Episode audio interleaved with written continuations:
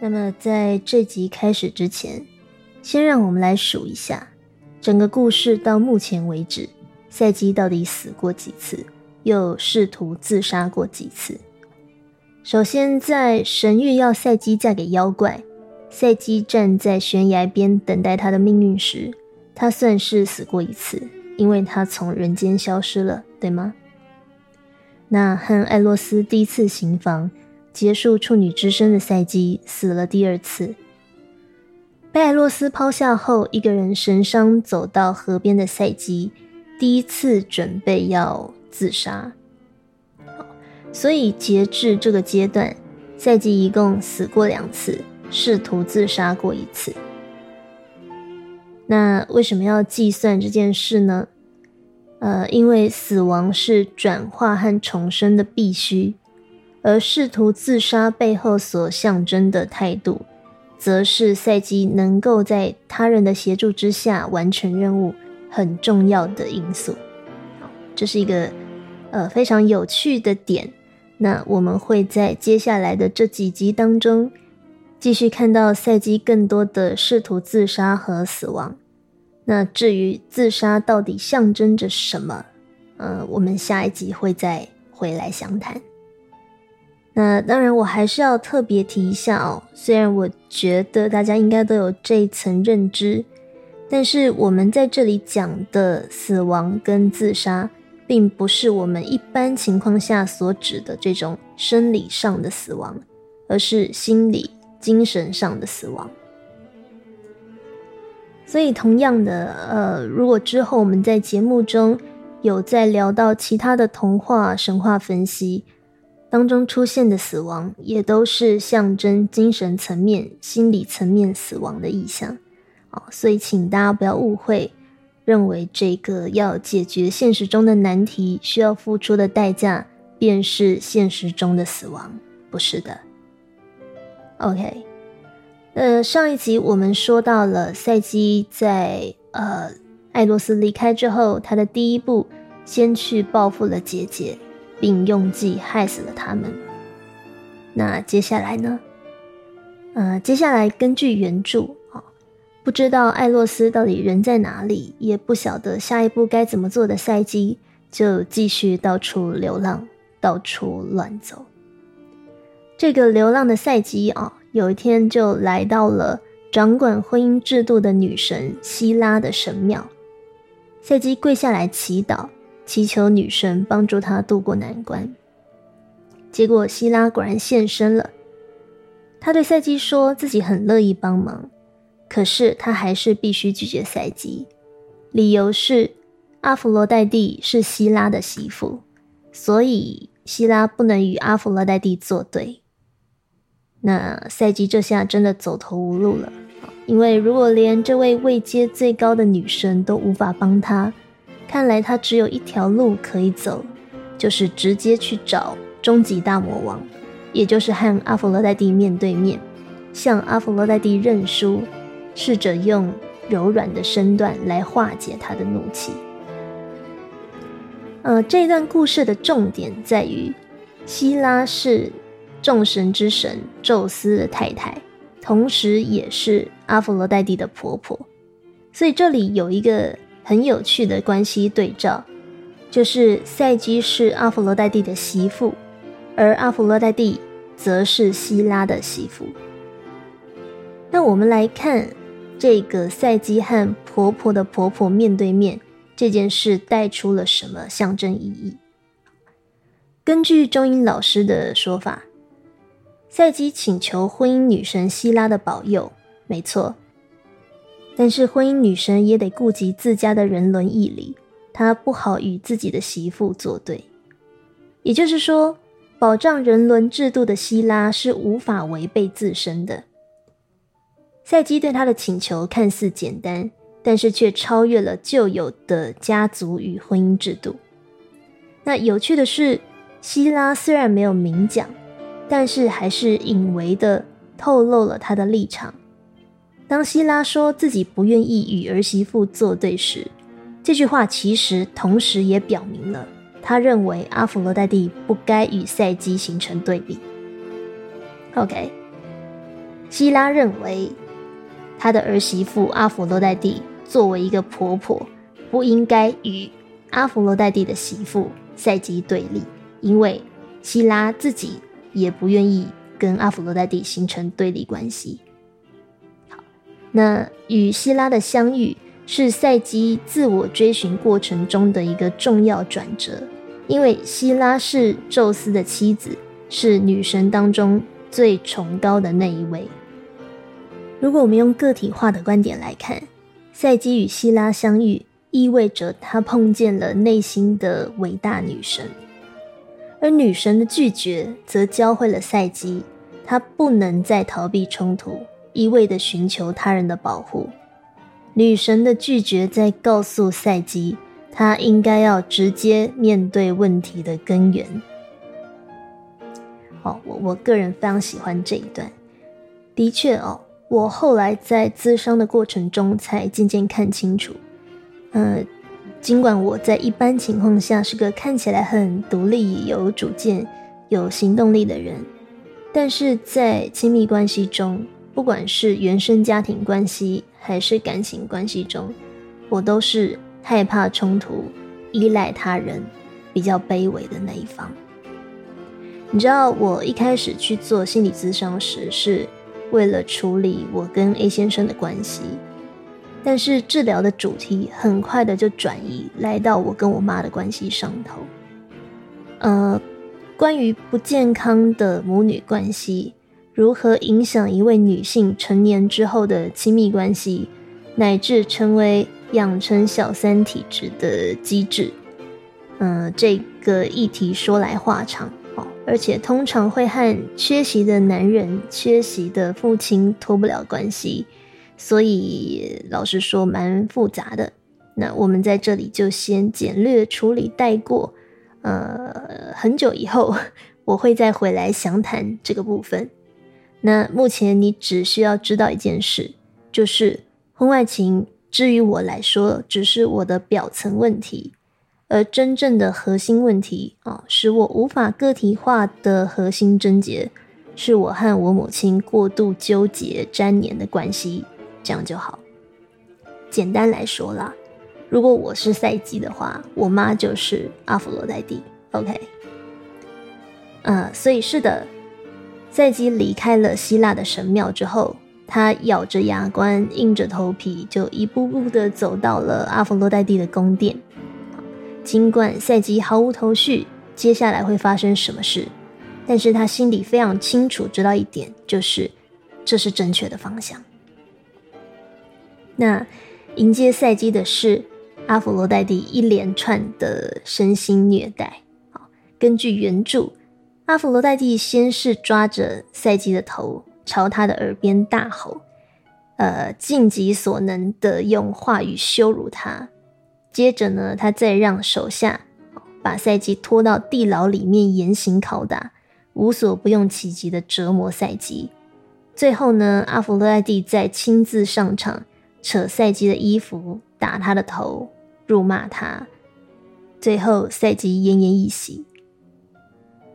呃，这一段最令人玩味的象征点是，赛姬对一个老旧的阴性法则哦，阿弗洛代蒂。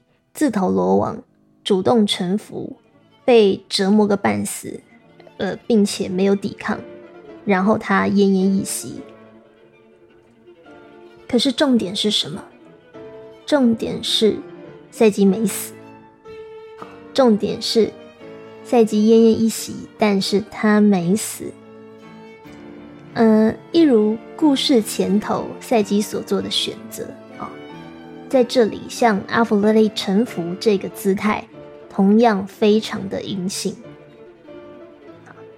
自己迎上前去，被对方毒打一顿，不反抗，这个臣服的姿态，非常的阴性。呃，我一开始读这个故事的时候很不解哦。如果按照阳性英雄之旅的发展的话，supposedly 赛季应该要提着剑去找阿弗洛代蒂单挑啊，对不对？你应该要试着把对方的头砍掉，就像这个希腊神话的英雄帕修斯砍下蛇妖梅杜莎的头那样嘛。哪有人自己跑过去给敌人毒打虐待一顿的，对不对？赛季是受虐狂吗？这个故事到底有什么毛病？但是如果你看分析，你就可以理解到，这就是阴性法则和阳性法则最不同的地方。我们不要忘了哦，最一开始我们就讲了，赛基前去见阿弗洛代蒂的目的是什么？是他希望透过自己柔软的身段来化解阿弗洛代蒂的怒气。所以这个就像，嗯，就像大禹治水的原则哦，面对来势汹汹的大洪水，宜疏不宜堵。赛姬前去负荆请罪的姿态，其实就。创造了一条疏导的渠道，让阿弗洛代蒂的怒气可以顺畅的发泄。嗯，这一点让我想到这个塔罗牌当中的一张牌，叫做力量牌，哦，大阿尔卡纳的力量牌。那如果你看过这张牌在韦特系统里面的牌面长什么样子的话，就是一位少女用手轻轻扶着一头狮子的嘴。然后狮子就这样被他温柔的驯服了，简言之就是一个以柔克刚的意象呢。好，呃，但赛姬这么做当然会要承担这个风险啊，或付出代价嘛，对不对？就是他自己会受重伤。呃，这里说的自己会受重伤哦，当然啦，呃，这里讲的自己会受重伤哦，我认为并不是真的指。赛姬只能被阿弗洛代蒂虐待，被迫压着打。嗯，我认为承担受重伤的风险的意思是，赛姬得成为那个在冲突之后冒着未知的恐惧和可能失败的风险，当那个率先改变哦，主动走出舒适圈，主动建立新的连接的人。嗯，我知道有很多人认为。在这个关系冲突当中，谁认真谁就输了哦。我也常被人家这样讲，但是我觉得，如果认真就输了，那么赛基的任务就是他要能够愿意担任输家，就算一次一次输掉，赛基和他的心脏也都能够承受。因为为了重建关系这个更重要、更长远的目标。他不可以怕输，呃，或许我们可以这么说啦。赛基勇敢的去与阿弗洛代蒂正面冲突的这个决定，延续了呃上一集我们提到牧神潘恩传授给他的阳性法则，也就是为了关系为自己负起责任。好，但是呃有趣的地方就在于赛基所采取的策略跟手法。却是福音与阴性法则的，对不对？他选择承接冲突的攻击力道，哦，以自己受重伤来换取避免两败俱伤的结果，哦，他没有选择伤害阿弗罗代蒂或攻击阿弗罗代蒂，而是采取一个非常阴性的策略，让对方来攻击自己，来化解掉这个怒气。同时呢，在受伤的过程当中。赛基必须要保持自己的基本安全跟生存，也就是他不可以让自己真的死掉，并且他要同时学会怎么样安全的受伤的艺术，借此来锻炼自己，使自己更加柔韧。所以你可以在这个过程当中有没有让自己受伤，但不要死掉，而且需要在这个过程当中。把自己锻炼的更加柔韧，这是实际上是一个我觉得阴阳都并存的状态。好，我觉得有一点像我们在呃，比方说学骑单车啊，哦，或是在玩极限运动的时候，你一定要先学会的第一件事，就是怎么样安全的摔倒、安全的受伤一样。那使自己更加柔韧的意思是。我们可以经由一次次的受伤练习，一次次的修复伤口，变得越来越不害怕在亲密关系当中受伤。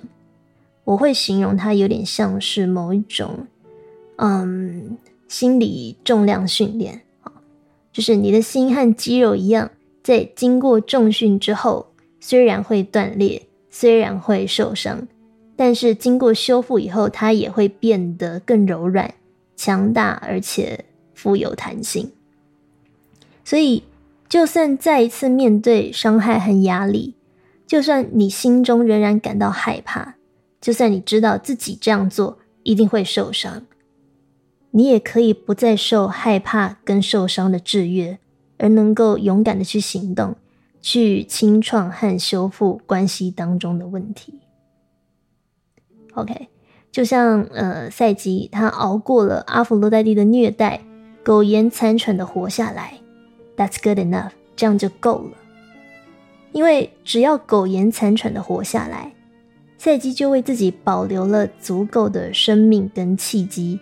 去面对阿弗罗代蒂接下来交给他的四个任务和难题，哦，他得以继续完成自己作为女人的个体化之路。所以不要自杀，哦，不管是生理上还是心理上的。呃，我在最艰难的那段时间，一直告诉自己，再怎么疲惫跟绝望，你都要好好活着。你可以好好休息，呃，暂时放弃，甚至躺平也可以，但是不要因此结束生命，哦，不要彻底放弃。之所以不要自杀，不是因为什么你会让爱你的人伤心啊，你要为亲友家人负责啊，你要为他们好好活着，哦，不是。不要自杀，是因为只要你还活着。你就有机会去找出那一条成长的路，帮你脱离你以为是死局的绝望。你看，在这个故事当中，哦，果然，阿弗罗代蒂在虐完赛季之后，气就消了许多，所以这个方法桑炮是有效的。但是他当然不会轻易放过赛季啦，就像我们不会只因为完成了几次剧烈的冲突。呃，就彻底的脱离我们老旧的阴性法则一样嘛，对不对？那阿弗洛代蒂当然要继续考验跟刁难赛基，而且啊，这些呃考验对赛基的个体化之路来说都是必要的。阿弗罗代蒂一连交给赛基三项不可能的任务，而赛基却都在阿弗罗代蒂的眼皮底下出人意料的完成了。我们来看这三项任务是什么？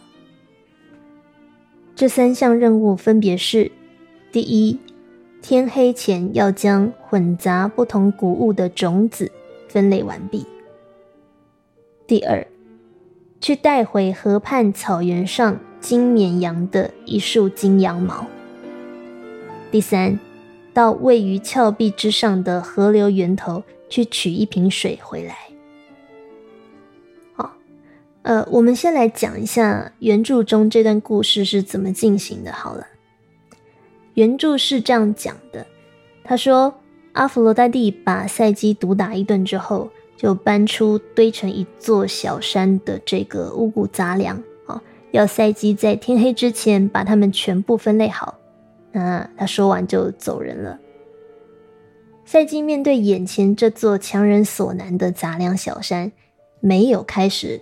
动手工作，而是不知所措、毫无头绪的坐下来发呆。这个时候呢，有一只蚂蚁看到了可怜的赛基，就召集了一大群蚂蚁过来帮忙他。这群蚂蚁分工将杂粮分类搬运好之后，就默默离开了。那阿冯多在地回来，看到分好类的杂粮之后，就对赛基破口大骂说。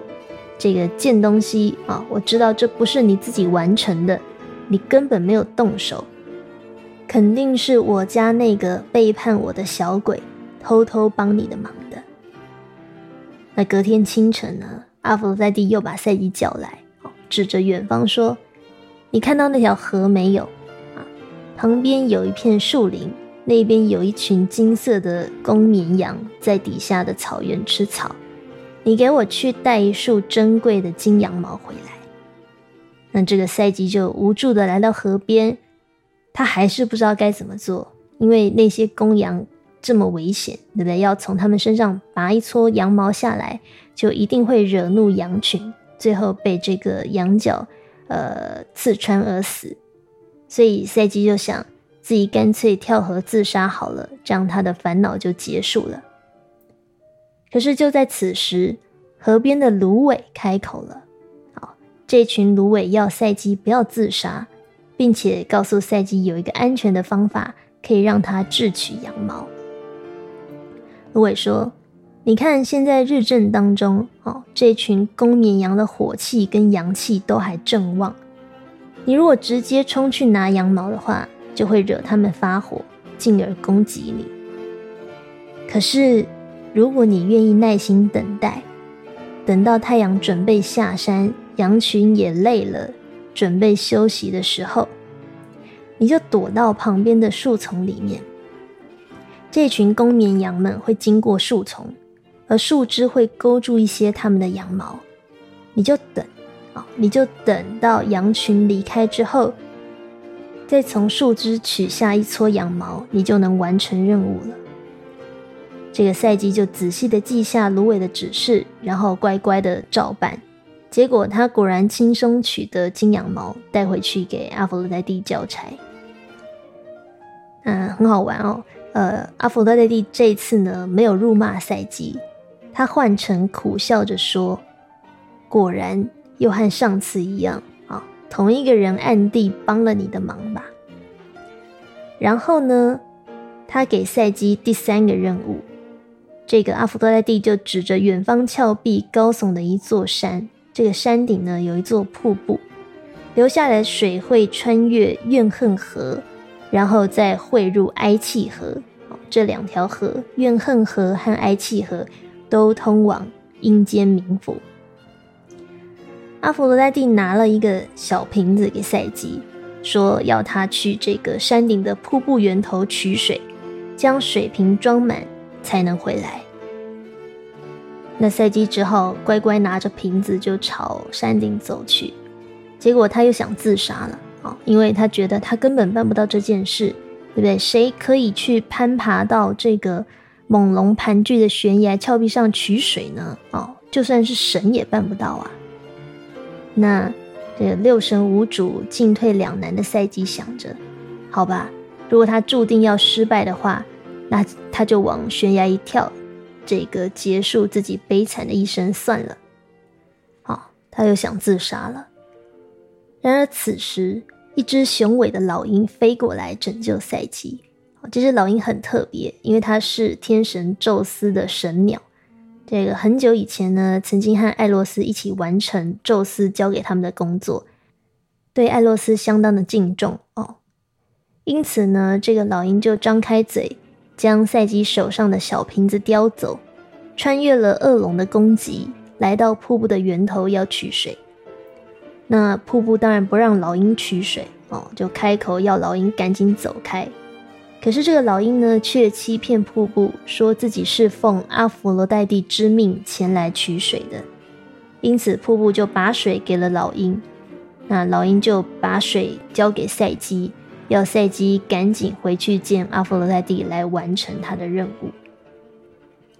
呃，这段故事哦，最值得留意的地方就是我们刚最一开始提到的，赛基接到每一项任务的第一个反应都是毫无头绪，该怎么做？这个嚷嚷着不行不行，臣妾办不到哦，觉得自己还是去自杀去死好了，然后无助的瘫痪在原地。这件事为什么有趣呢？啊，因为赛基这种手足无措的废物状态，在荣格取向的分析里面是阴性个体化之路一个很重要、很重要的条件。在我们熟悉的英雄神话故事当中，主角总是独自面对所有的妖魔鬼怪哦，他要独立完成所有的挑战，这个是阳性的。英雄的个体化之路，对不对？我们刚前面就有讲了嘛。这个希腊神话的英雄帕修斯，叫一个人带着刀去把梅杜莎的头砍掉，他才完成任务。可是阴性能量不是这样运作的啊！好阴性能量不是这样运作的。一个女英雄哦，或一个英雌要克服挑战、完成任务也好，跟女性要完成她个体化的成长也好，一定要经历的是与他人合作这件事。她不能自己独自完成所有的挑战跟任务。否则，她就变成一个男性英雄，而不是一个女性英雄了。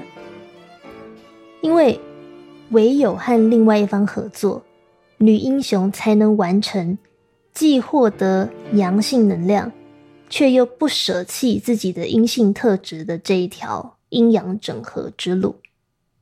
好，呃，怎么说呢？我们就来分析这三个任务，好吗？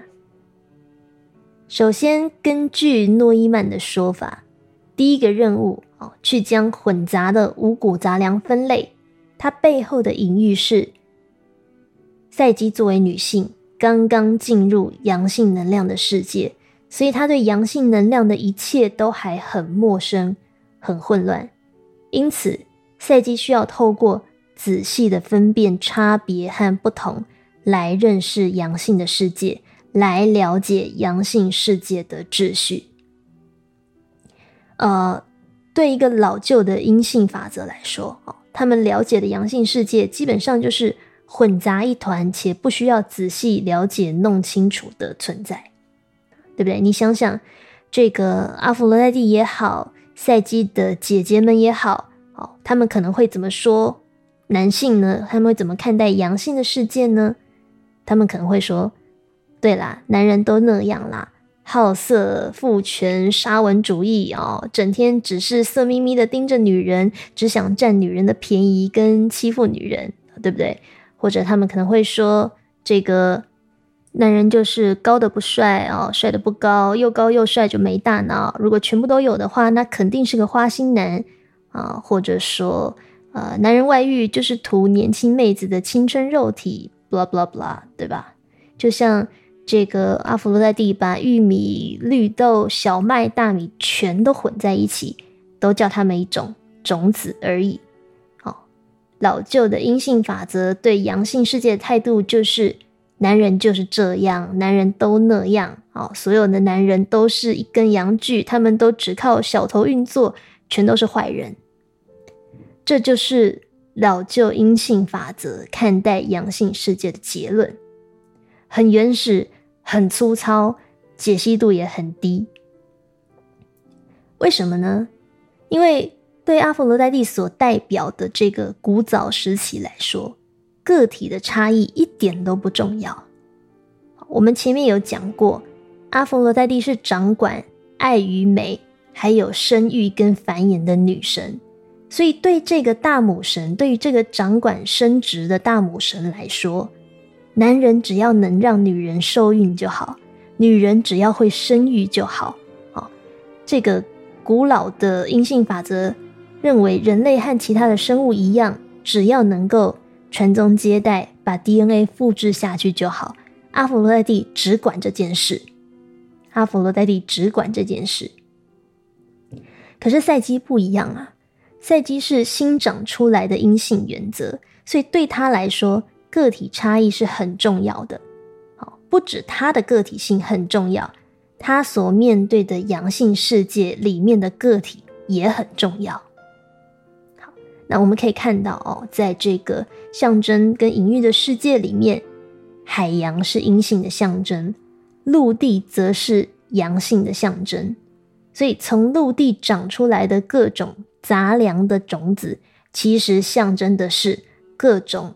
不同的阳性元素，然后赛季要能够去分辨跟认识这些阳性元素有什么不同，不能再像阿弗罗雷蒂那样把所有的杂粮都管叫种子，都管叫杂粮。他要能够分得出来，玉米跟绿豆不一样，小麦跟大米不一样，这个男人跟那个男人不一样。哦，不是所有伤害过你的都是渣男。赛季要有能力。可以分辨这件事。那前来帮忙赛基的是谁呢？是一群蚂蚁大兵哦。这个在诺伊曼口中是一个非常非常典型的阴性象征。那为什么我们说蚂蚁是阴性的象征呢？因为它们来自土地，哦，它们隶属于大地之母的管辖范围内。那这群生物呢，是渺小的、低调的，哦，不强调个人英雄主义的，对不对？他们分工合作。透过本能的劳动来完成这个分类种子的工作。呃，让我给你一个画面啊，如果你看过二零零八年的这个电视剧《光阴的故事》的话，基本上这群蚂蚁就像这个眷村里的妈妈们啊，大家聚在巷口的空地，一起做家事，一起做菜，一起共同看照大家的小孩，一起透过本能的。这种母性劳动来维持一个家庭的秩序，所以蚂蚁们给赛基的协助，象征着赛基是透过很阴性的方式，遵循着他本能无意识的指示，在陌生的阳性世界中去学习怎么挑选、筛选、分辨这些阳性元素，和他们建立关系，并加以观察评估。然后慢慢找到自己的出路。呃，我们之前在赛基提油灯将艾洛斯看清楚的这个阶段就已经说过了，对不对？分辨也好，区分也好，这些能力都是属于阳性的意识的领域的啊。所以在这里，我们可以说赛基使用了他自己阴性的本能，去学习细致的认识阳性，区分阳性。然后在阳性世界当中建立一套属于自己的秩序，进而和阳性元素建立关系，甚至让阳性元素最终可以为他所用。那因为接受蚂蚁的协助，因为他使用了本能和无意识的能力，赛基因此而可以保留住自己和他的阴性源头的这个连接，哦，保留住那一条让他。还是隶属于阴性世界的期待。可是同时呢，赛基也透过将杂粮的种子分类，来让自己朝向意识、光明和个体化的方向发展。诺伊曼在这里是这样形容的：哦，他说，赛基的纯真，连同他屈从于艾洛斯的情景，他热情的耳语，以及他动不动就绝望的倾向，在在都是。道地的阴性，他的情谊和意志尤其如此。虽然不像男人那么坚定不移，却在柔软中展现了令人惊讶的韧性和坚持。那我啦，我会说，那一条连接赛基跟阴性世界的脐带，就有点像我们在攀岩的时候悬吊的那个绳索是一样的。好，我们要在这个陌生的阳刚世界。一个充满尖锐的、坚硬的岩石之间移动，我们靠的是什么？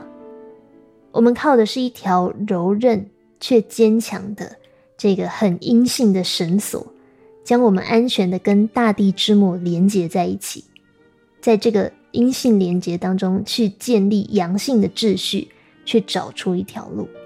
OK，这个是赛季的第一个任务背后的象征意义。OK，他开始进到阳性的世界，细致的去认识跟分辨阳性元素，认识阳性是什么。那第二个任务呢？第二个任务是赛季要在烈日之下去偷取金色公绵羊的这个金羊毛。那这里哦，我们再度看到了一系列的阳性象征。特别是如果你从占星的符号去看的时候，就更明显了，对不对？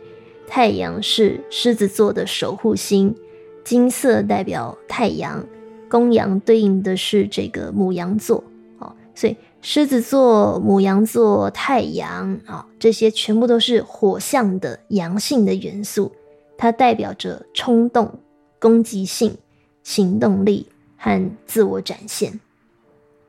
那。更不用提，呃，这个日正当中的太阳，更是纯粹的一种阳性。它对阴性的能量来说是危险且具有毁灭性的，对不对？因为烈日会灼伤人啊，会使水使水这样阴性的东西蒸发，甚至消失无踪。所以我们可以理解哦，老旧的阴性能量为什么只能够靠吞噬来对抗阳性能量？对阿佛罗代蒂来说，对赛基的姐姐来说，一团火球，一个阳性啊，日正当中的太阳，一团火球在你的眼前，眼看就要让你这个阴性的水蒸发了，我们能怎么办？我们只能用一大桶水来彻底的将火浇熄。那呃，钟英老师的这一段解说，我觉得相当能够描述老旧的阴性能量这种扑灭阳性的倾向。他说，从心理学的角度来看，阿佛罗代蒂认为女人不可能拥有阳性物质，因为阳性危险又冲动，只会为阴性带来死亡。就如同每个家有青春期小孩的父母所感受到的那样。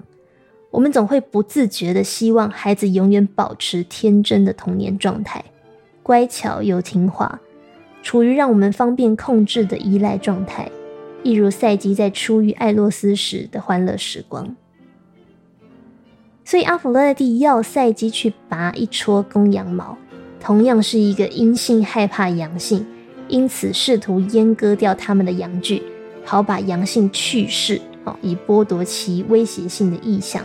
基本上和姐姐们要赛基去砍下艾洛斯的头是一样的意思啦。那这次帮助赛基的是谁呢？这次帮助赛季的是一群芦苇哦，这种生长在河边、随处可见、脆弱一段的，遇到风雨就弯腰的水生植物。那再一次的。芦苇同样是典型的阴性象征，只是呢，它和纯阴性的蚂蚁不同的地方在于，生长在陆地与河流交界处的芦苇，同时扮演了水陆之间阴阳之间的这个中介者哦，它是一个界面，处在阴阳水陆的交界处。呃，根据诺伊曼的说法。哦芦苇是陆地的头发，却联系着深处的水域，而水是和公羊的火相克的元素。呃，我觉得赛基在第一次任务里获得了些许的阳性元素，并且融合到自身当中，这件事情使他有资格在第二个任务当中使用这个混了一些阳性元素的阴性工具。好也就是芦苇来完成他的第二个任务。那在这里，芦苇传达了很重要的成长智慧给赛基。他们在告诉赛基一件事，叫做成长需要等待，你需要有耐心。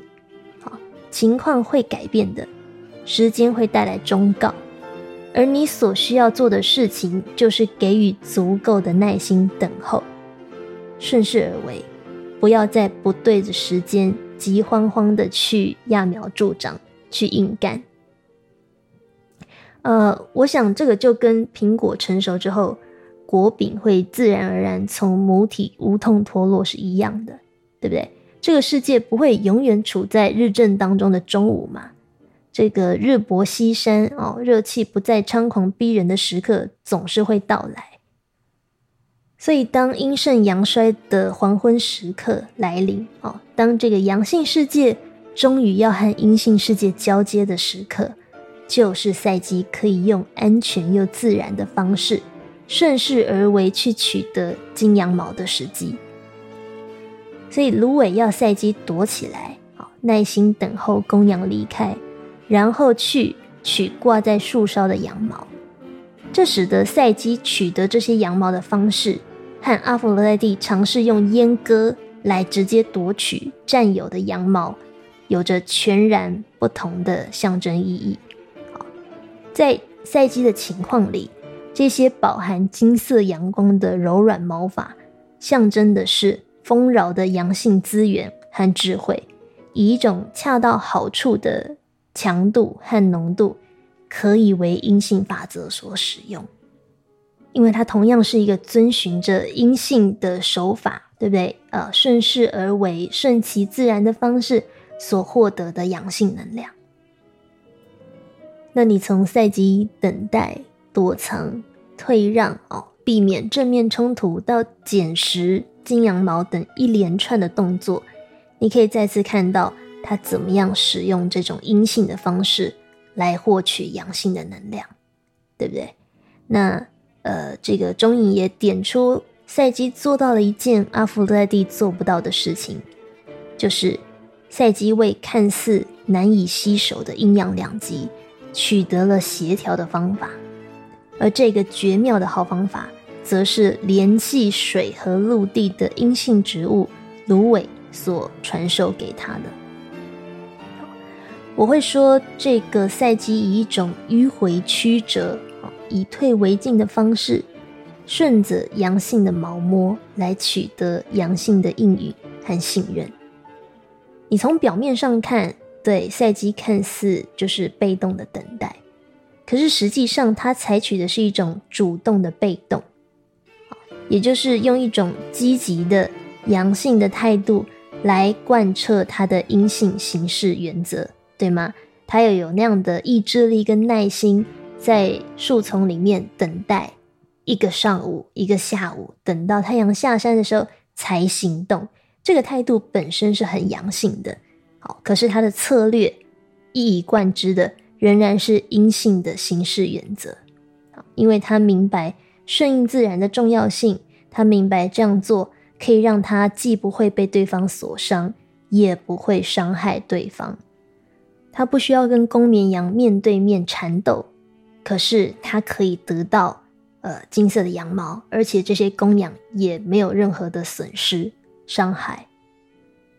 你可以发现哦。这种以柔克刚的姿态，和赛基最初造访阿弗罗代蒂时，愿意去承接对方的怒气是有一点像的。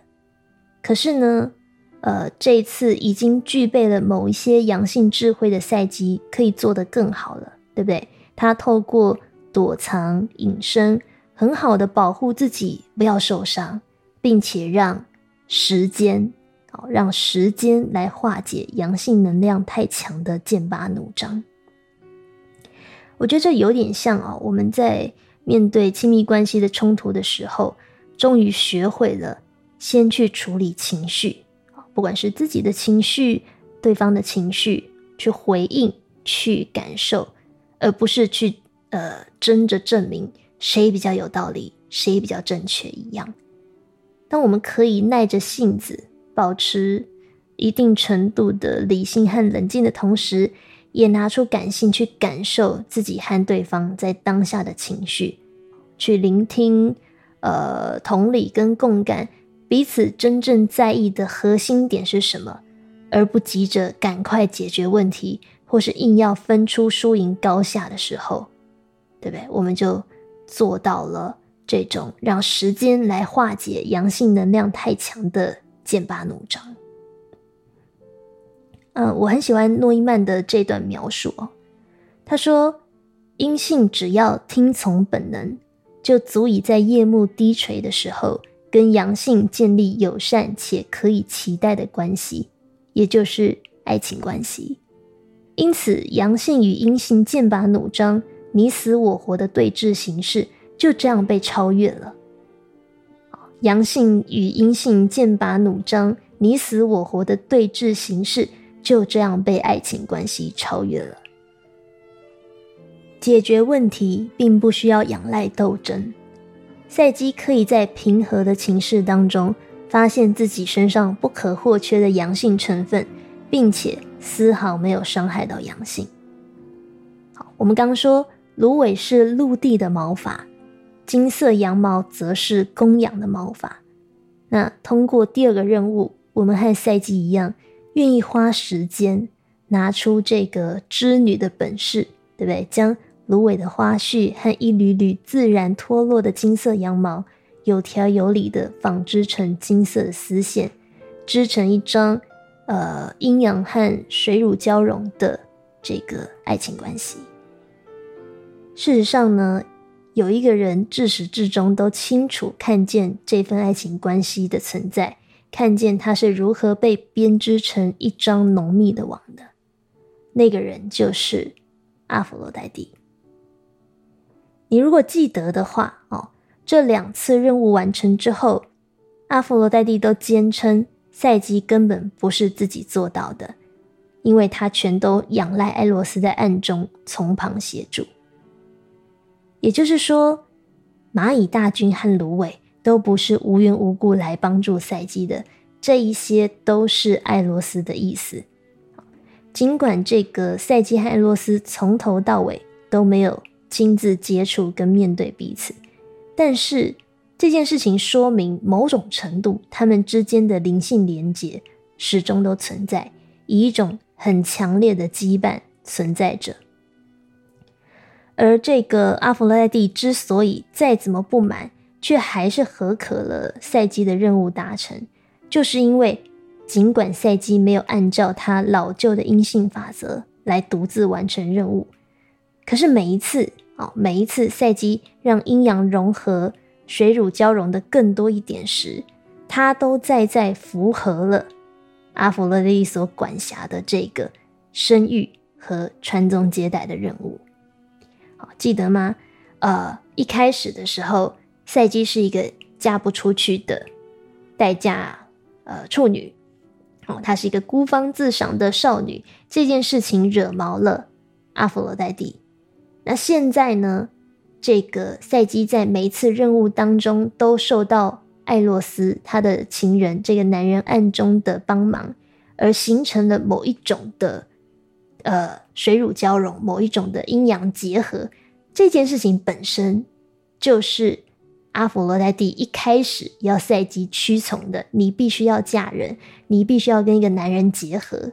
OK，所以赛基完成任务的方式，尽管。让阿弗洛蒂不满意，可是阿弗洛蒂不能因此而为难他，因为在这里，赛基是符合阿弗洛蒂对他的期待的。那呃，钟颖老师说，这个赛基在完成第二项任务之后，阿弗洛蒂终于不再发怒，而是带着苦笑接受了赛基的成功，是因为阿弗洛蒂第一次真正感受到。赛基所带来的威胁，的确啊，对不对？哦，我们刚刚讲的这个生育跟传宗接代，早已经不再是指实际上怀孕生下孩子，呃，复制 DNA 这种事情了。对赛基而言，生育象征着什么？生育象征着他透过与艾洛斯的羁绊和灵性交构。透过同时保留阴性元素的前提，来与阳性元素融合，而具备了可以孕育出新的阴性法则的条件。换句话说，赛基的肚子里面现在怀着一个叫做女性新的可能性的孩子。OK，呃，并且呢，赛基也将传承阿弗罗代蒂。甚至迪米特，甚至呃希拉这些旧时代阴性法则的工作，他将要为女性开创出一条：女人除了是母亲、是保姆、是奶妈、是妻子之外，还可以是什么？还可以成为什么的道路？呃，也就是说，赛基在完成任务的过程当中，他无意识的为自己、为阿弗洛代蒂。为整个硬性世界赋予了新的方式，去定义什么叫做生育跟传宗接代。所以对阿弗洛代蒂来说，赛基已经具备了成为新一代女神的基本条件了。而阿弗洛蒂终究有一天会被赛基取代，他感受到了赛基的进化所带来的威胁，因此苦笑的。勉强接受了赛基完成任务这件事。呃，by the way，这样讲完，大家是不是比较可以理解哦？这种呃，做母亲的跟做婆婆的人的苦涩心情的，对不对？诶，一方面他们欣慰的看着这个儿子渐渐独立，成长为一个男人，却也同时感受到，母亲对这个男孩的重要性。呃，他们之间深厚的爱的连结都正在日益衰退跟失去当中，因为另外一个年轻女孩即将要开始占据儿子的心，占据这个男孩的人生。好，另一方面呢，呃，妈妈也好，婆婆也好，他们也看着这个拥有新观念的、哦挣脱老旧包袱的年轻女孩。在价值观、呃做事方式和角色定位上，越来越能够与自己抗衡，甚至根本性的超越自己，因此而倍感威胁，并且理解到自己有一天终将被他取代。啊，不管是呃作为男性心中最重要的女人这件事情即将被年轻女孩取代，还是作为一个女性的阴性的典范这件事。即将要被年轻的女孩推翻，所以你可以想象哦，要能忍受得住这些衰退的变化，这种苦涩的心情，还要努力不让自己去苦读媳妇，呃，真的是一件很不容易的事情，对不对？所以呃，就这点来说啦，我个人由衷的对各位母亲啊、婆婆。各位这个阿佛罗代蒂们感到尊敬。我想如果赛基跟艾洛斯能够明白这一点，对阿佛罗代蒂的退位也多体谅一些的话，我想呃婆媳冲突或是母子纠葛的问题，可能也有机会减缓许多吧。好，那根据原本的规划啦，我本来希望赛季系列可以在这一集结束的。不过实际上可以讲的，呃，重要的东西比我想的还要多，所以我们还会再有两集的篇幅来讲赛季的故事。那下一集，让我们继续分析赛季的第三个任务和最终的这个大魔王关卡，各自带有什么样的重要象征意义吧。最后，祝你有个宁静的夜晚。我们下一集见，晚安。